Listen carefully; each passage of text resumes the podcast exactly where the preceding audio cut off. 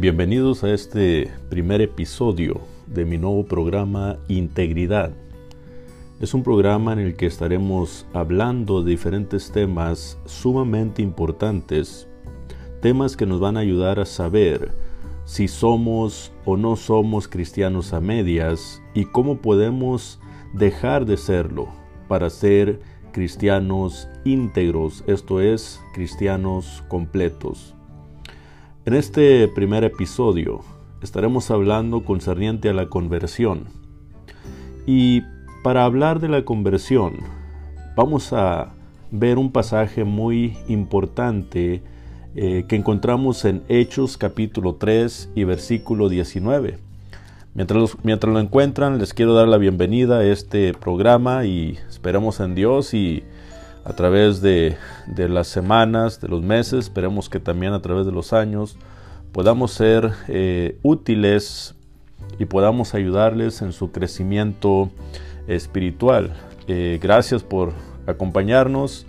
Esperemos y, forme parte de, este programa y esté al tanto de, todos ah, aquellos episodios que vamos a estar eh, presentando.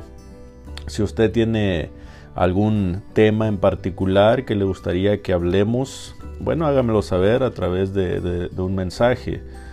ya sea que me puede mandar su mensaje a mi correo electrónico. Déjeme, se lo doy. Mi correo electrónico es jaime arroba brownstreetidc.com jaime y déjenme se lo deletreo, es B R O W N S T de Tito R E E T de Tito nuevamente, después una I, una D y una C punto com. Este es mi correo electrónico por si usted gusta enviarme alguna pregunta o alguna cuestión eh, lo podemos eh, platicar a través de, los programas que van, vamos, estaremos continuando. Y bien, el, pasaje ya decíamos eh, es Hechos capítulo 3 y versículo 19, donde la Biblia, versión Reina Valera 1960, nos dice, así que arrepiéntanse y conviértanse para que sean borrados sus pecados, para que vengan de la presencia del Señor tiempos de refrigerio. Me di la tarea de mirar otra versión, una versión que lo pone en un, término un poco más simple. Y nos dice así el pasaje. Ahora pues, arrepiéntanse de sus pecados. Y mire cómo lo pone a continuación no pone conviértanse, sino que, sino que ponen y vuelvan a Dios para que sus pecados sean borrados. Ahora, la palabra griega para conviértanse es la palabra epistrefo y esta palabra, eh, según el léxico eh, Lúnira, dice lo siguiente, regresar a un punto o área donde se ha estado antes. Fíjese qué interesante, regresar a un punto o área donde se ha estado antes. Esto quiere decir que hubo un tiempo en el que todos nosotros estuvimos con Dios, pero por cierta circunstancia nos alejamos de Él. Quiero hacer tres preguntas y vamos a estar viendo cada una de estas preguntas eh, de una manera detallada. La primera pregunta es, ¿cuándo es que estuvimos cerca de nuestro Creador? Número dos, ¿qué fue lo que nos alejó de Él? Y por último, número tres, ¿cómo podemos regresar a Él? Entonces, vamos a ver esta primera pregunta, una pregunta muy importante. ¿Cuándo es que estuvimos cerca de Dios? Bueno, en Marcos capítulo 10, versículos del 13 al 15, nos dice ahí el pasaje, cierto día, algunos padres llevaron a sus niños a Jesús para que, para que los tocara y los bendijera. Pero los discípulos regañaron a los padres por molestarlo. Cuando Jesús vio lo que sucedía, se enojó con sus discípulos y les dijo, Dejen que los niños vengan a mí, no los detengan, pues el reino de Dios pertenece a los que son como estos niños. Les digo la verdad, el que no reciba el reino de Dios como un niño, nunca entrará en él. Estoy usando la nueva versión, nueva traducción viviente. Y luego en 1 Corintios capítulo 14 y versículo 20 nos dice el apóstol Pablo, hermanos, no sean niños en el modo de pensar, sino sean niños en la malicia, pero maduros en el modo de pensar. Es interesante cómo es que tanto nuestro Señor Jesucristo como el apóstol Pablo nos enseñan que los niños no tienen malicia, los niños son puros, los niños no tienen pecado. Y en Deuteronomio capítulo 1 y versículo 39 nos dice allí Moisés, y sus niños, de los cuales dijeron que servirían de presa, y sus hijos, que no saben hoy lo bueno ni lo malo, ellos entrarán allá, y a ellos le daré, y ellos la heredarán. Está hablando de esa promesa que Dios le hizo al pueblo de Israel cuando salió de Egipto y los llevaba rumbo a la tierra prometida. Los mayores de 20 años se rebelaron en contra de Dios y ellos no entraron a la tierra prometida.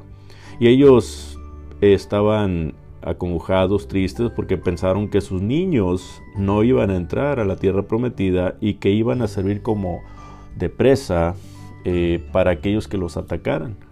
Pero el Señor les dice, ellos, sus niños, son los que van a entrar, porque ellos no saben hoy lo bueno ni lo malo. Esto es, ellos son inocentes. Ellos no tienen maldad, no tienen pecado en su corazón. Pero sabemos nosotros que estos pasajes son claros y fue en ese momento en el que nosotros nos encontrábamos con Dios. Todos nosotros los que nacimos y, tuvimos una niñez, bueno, en ese tiempo de nuestra niñez, nosotros estábamos con el Señor. Pero hubo un momento en el que nos alejamos de Él. Y de eso vamos a estar hablando en la segunda pregunta. Pero navegando un poquito más concerniente a, esta, a esta, cuestión. Eh, bueno, algunos hacen la pregunta, si yo de niño no tuve pecado, ¿Por qué entonces el Salmo 51 y verso 5 nos dice lo siguiente? Y aquí está hablando David. David eh, viene a decir esto. He aquí, en maldad he sido formado, y en pecado me concibió mi madre. Ahora, hay quienes eh, han preguntado, bueno, si nosotros no tenemos pecado cuando nacemos, ¿por qué entonces el Salmo 51.5 eh, al parecer está indicando que sí tenemos pecado cuando nacemos? Bueno, esta idea de que el, niño nace en pecado o del pecado original fue una idea traída por Tertuliano. Eh, Tertuliano fue un apologista que vivió entre los años 160 al 220 después de Cristo. Bueno, él, fue el que introdujo la idea de que los niños o los bebés nacen eh, con pecado y lo llaman el pecado original.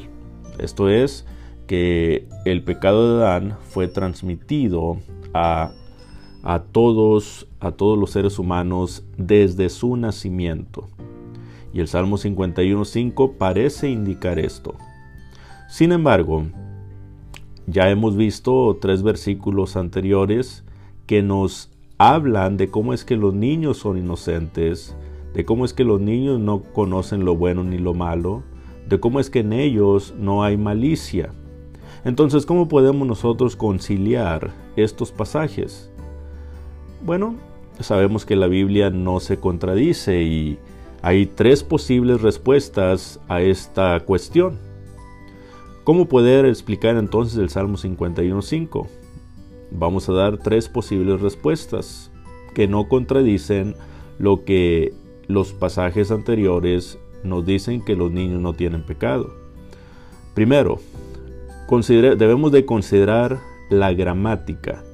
Por ejemplo, ahí el pasaje nos dice, he aquí, en maldad he sido formado y en pecado me concibió mi madre. El pasaje no está diciendo, he aquí, con maldad he sido formado y con pecado eh, me concibió mi madre. Eso no es lo que está diciendo el pasaje, sino que el pasaje está diciendo que eh, David nació en un mundo lleno de maldad y lleno de pecado. Eso es lo que el pasaje está diciendo en su gramática. Número 2. Otra posible respuesta a esta cuestión es la siguiente. Bueno, hay, hay, una figura literaria que se conoce como la hipérbole. ¿Qué es, ¿Qué es la hipérbole? Bueno, la hipérbole, como ya decía, es una figura literaria que consiste en aumentar o disminuir de manera excesiva un aspecto, una característica o propiedad de aquello de lo que se habla. En otras palabras, una hipérbole es una exageración válida de alguna situación o cosa. Entonces, eh, este pasaje, el Salmo 51.5, probablemente sea una exageración de David por el pecado tan grande que había cometido y cómo es que él se sentía en el momento. Eh, y déjenme le explico el contexto. En el contexto de, del Salmo 51, bueno, el Salmo 51 es una oración que David está realizando y, está haciendo esta oración David, bueno, porque él pecó en contra de Dios acostándose con la mujer, con una mujer que no le correspondía, la mujer de Urias Eteo. Toda esta historia la puede encontrar en segundo de Samuel, en el capítulo 11 y en el capítulo 12. Pero en el capítulo 11 en particular, ahí nos habla cómo es que David cayó en adulterio. Él tenía que haber ido la guerra, no fue a la guerra, estaba en la terraza y mira a una mujer que se estaba bañando, la cual se llamaba Betsabé, y la mira que la vio que se estaba bañando y David, ¿qué fue lo que hizo? Mandó traerla y tuvo relaciones sexuales con ella. ¿Y qué fue lo que pasó después? Bueno, usted puede leer la historia, pero en una manera de resumen, eh, por causa de este pecado, eh, Betsabé quedó embarazada de David. Y David, para tapar su pecado, él mandó traer a Urias Eteo para que de esta manera Urias durmiera con su mujer y así hacerle pensar que ese niño iba a ser de Urias Eteo. Pero Urias, Urias no quiso dormir con su mujer porque él decía, ¿cómo puedo yo gozarme con mi, con mi mujer cuando el pueblo está peleando? Yo necesito estar allá, esa es mi responsabilidad un gran ejemplo para David que le estaba poniendo Urias Eteo. Y David lo mandó al, frente de la batalla y ahí así fue como, como lo mataron. Y en el capítulo 12 viene el, el profeta Natán y le revela a David el gran pecado que éste había cometido. Y le dice, otra vez, una manera de resumen, usted lo puede leer, le dice, le cuento una historia de un rico que tenía muchas ovejas, y había un pobre que tenía una ovejita la cual amaba con todas sus fuerzas, comía con ella, dormía con ella. Pero ¿qué fue lo que pasó?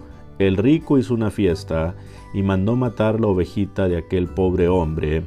Y cuando David escuchó esto, él se levanta, rasga sus vestidos y le dice al profeta Natán, tal hombre debe morir. y Natán le dice, ese hombre eres tú, David. Imagínense cómo se ha de haber sentido David. Bueno, y fue en ese momento en el que David cayó de rodillas y él sabía que había pecado en gran manera en contra de Dios. Y por eso es que el Salmo 51 precisamente es la oración que David le hizo a Dios cuando se dio cuenta que había pecado en gran manera. Y en el versículo 5 hace una exageración. Eh, ¿Por qué? Porque él realmente estaba sintiendo, estaba sintiendo su maldad desde que fue formado y que había sido concebido en pecado. O sea, yo soy malo desde, desde que nací. Eh, bueno, otra vez, por el pecado que cometió, él así se, sintió eh, eh, hacia Dios. Y, a través de esa, de esa expresión le estaba dando a entender a Dios lo mal, lo malo que se sentía de haber pecado en contra de él. Bueno, así es que el Salmo 51.5 probablemente pudiera ser una hipérbole, esto es una exageración válida eh, para así eh, poder entender cómo se sentía David en ese momento en el que pecó en contra de Jehová. Pero hay una tercera respuesta también. Esta, esta respuesta eh, necesito que preste mucha atención porque no quiero que se vaya a revolver. Pero bueno, esta última explicación consiste en dos pasajes claves. El primer pasaje es el de primero de Crónicas, capítulo 2, versículos del 13 al 16. Y el segundo pasaje eh, es el segundo de Samuel, capítulo 17 y versículo 25. Cuando usted considera estos dos pasajes, eh, son pasajes muy pero muy importantes. ¿Y por qué? Bueno, porque vamos a, leer para que así pueda usted eh, más o menos entender a lo que, a lo que me estoy refiriendo, ¿verdad? Pero allí en uh, Primero de Crónicas, primeramente, en el capítulo 2, versículos del 13 al 16, nos dice el pasaje. E Isaí engendró a Eliab, su primogénito, el segundo Abinadab, Simea el tercero, el cuarto Natanael, el quinto Radai, el sexto Osem, el séptimo David. Entonces está dando una lista de los hijos de Isaí. Y luego en el versículo 16 dice, de los cuales Sarvia y Abigail fueron hermanas. Los hijos de Sarvia fueron tres, Abisai, Joab y Asael. En este eh, pasaje nos da una lista de los hijos de Isaí y adjunto a estos hijos nos da los nombres de dos mujeres que es Sarvia y Abigail. Pero cuando vamos nosotros al segundo libro de Samuel, en el capítulo 17 y versículo 25, nos dice el pasaje, y Absalón nombró a Amasa jefe del ejército en lugar de Joab. Y miren, pongan atención aquí. Amasa era hijo de un varón de Israel llamado Itra, el cual se había llegado a Abigail, hija de Naas, hermana de Sarbia, madre de Joab.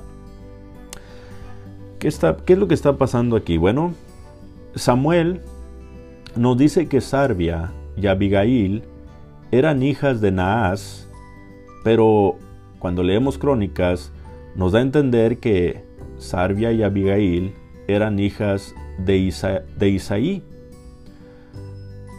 Ahora, el hecho de que los nombres de Sarbia y Abigail aparezcan después de David nos dice que posiblemente ellas eran hermanas solamente de David y no necesariamente hijas de Isaí, ya que Samuel nos dice que su papá se llamaba Naas.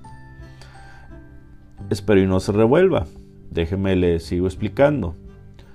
Es probable que ellas esto es Arbia y Abigail, es probable que ellas y David tenían la misma madre, pero no el mismo padre. En otras palabras, es probable que Isaí tuvo una relación ilícita con la esposa de Naas y por esa razón David dijo en el Salmo 51.5, En maldad he sido formado y en pecado me concibió mi madre, ya que fue un hijo que nació de un adulterio. ¿Sí entendió? O sea, en otras palabras, eh, la expresión del Salmo 51.5 es probablemente que David está hablando de esa relación que su padre Isaí tuvo con la mujer de Naas y por eso es que de esa relación de adulterio nació David. Y esa, es la razón por la que David es hermano de Sarbia y Abigail. Y por eso, y, David es hijo de, de la misma madre de Sarbia y Abigail, pero no son hijos del mismo padre. ¿Se fija? Por eso es que hace la diferencia en estos pasajes. Ahora, otros pasajes que nos dan un poco de luz de que esto fue así son los pasajes de primero de Samuel, capítulo 16, versículos 11 y 12.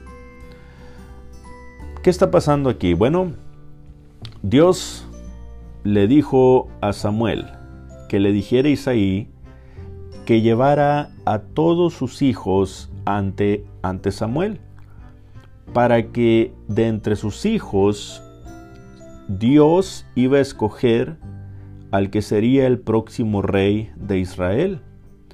Pero hay algo interesante aquí, algo interesante aquí, y, vamos a leerlo, Ahí en 1 de Samuel capítulo 16, versículo 11 y versículo 12. Miren lo que pasó. Eh, Dios le dijo a Isaí que trajera a todos sus hijos pero no trajo a uno de sus hijos. Fíjense, dice ahí el versículo 11. Entonces dijo Samuel a Isaí, ¿son estos todos tus hijos? Y él respondió, queda aún el menor, que apacienta las ovejas. Y dijo Samuel a Isaí, envía por él, porque no nos sentaremos a la mesa hasta que él venga aquí. Envió pues por él y le hizo entrar. Entonces no trajo a David. O sea, llevó a todos sus hijos, pero no llevó a David.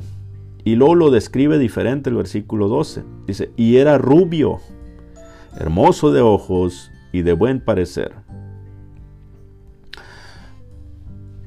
Entonces es, es, interesante cómo es que Isaí no llevó a David. Entonces algunos, algunos dicen, bueno, la razón por la que no lo llevó es porque eh, él sabía que David había sido un hijo que le había nacido de un adulterio. Y por eso es que no lo llevó. Se avergonzaba en cierta manera de, su hijo, pues se avergonzaba de, de, lo que él había hecho, del adulterio que él había cometido. Y por eso no lo llevó. Ahora, otro pasaje que nos da un poco de luz en cuanto a esto también es primero de Samuel capítulo 17 y versículo 28. ¿Por qué? Bueno, porque allí su hermano mayor Eliab lo miraba con desprecio. Y miren cómo le habló. En versículo 28 dice, y oyéndole hablar Eliab, su hermano mayor, con aquellos hombres, se encendió en ira contra David y dijo, ¿para qué has descendido acá? ¿Y a quién has dejado aquellas pocas ovejas en el desierto? Yo conozco tu soberbia y la malicia de tu corazón, que para ver la batalla has venido. O sea, le habló muy, muy, este, muy pesado, ¿verdad? Su hermano Eliab.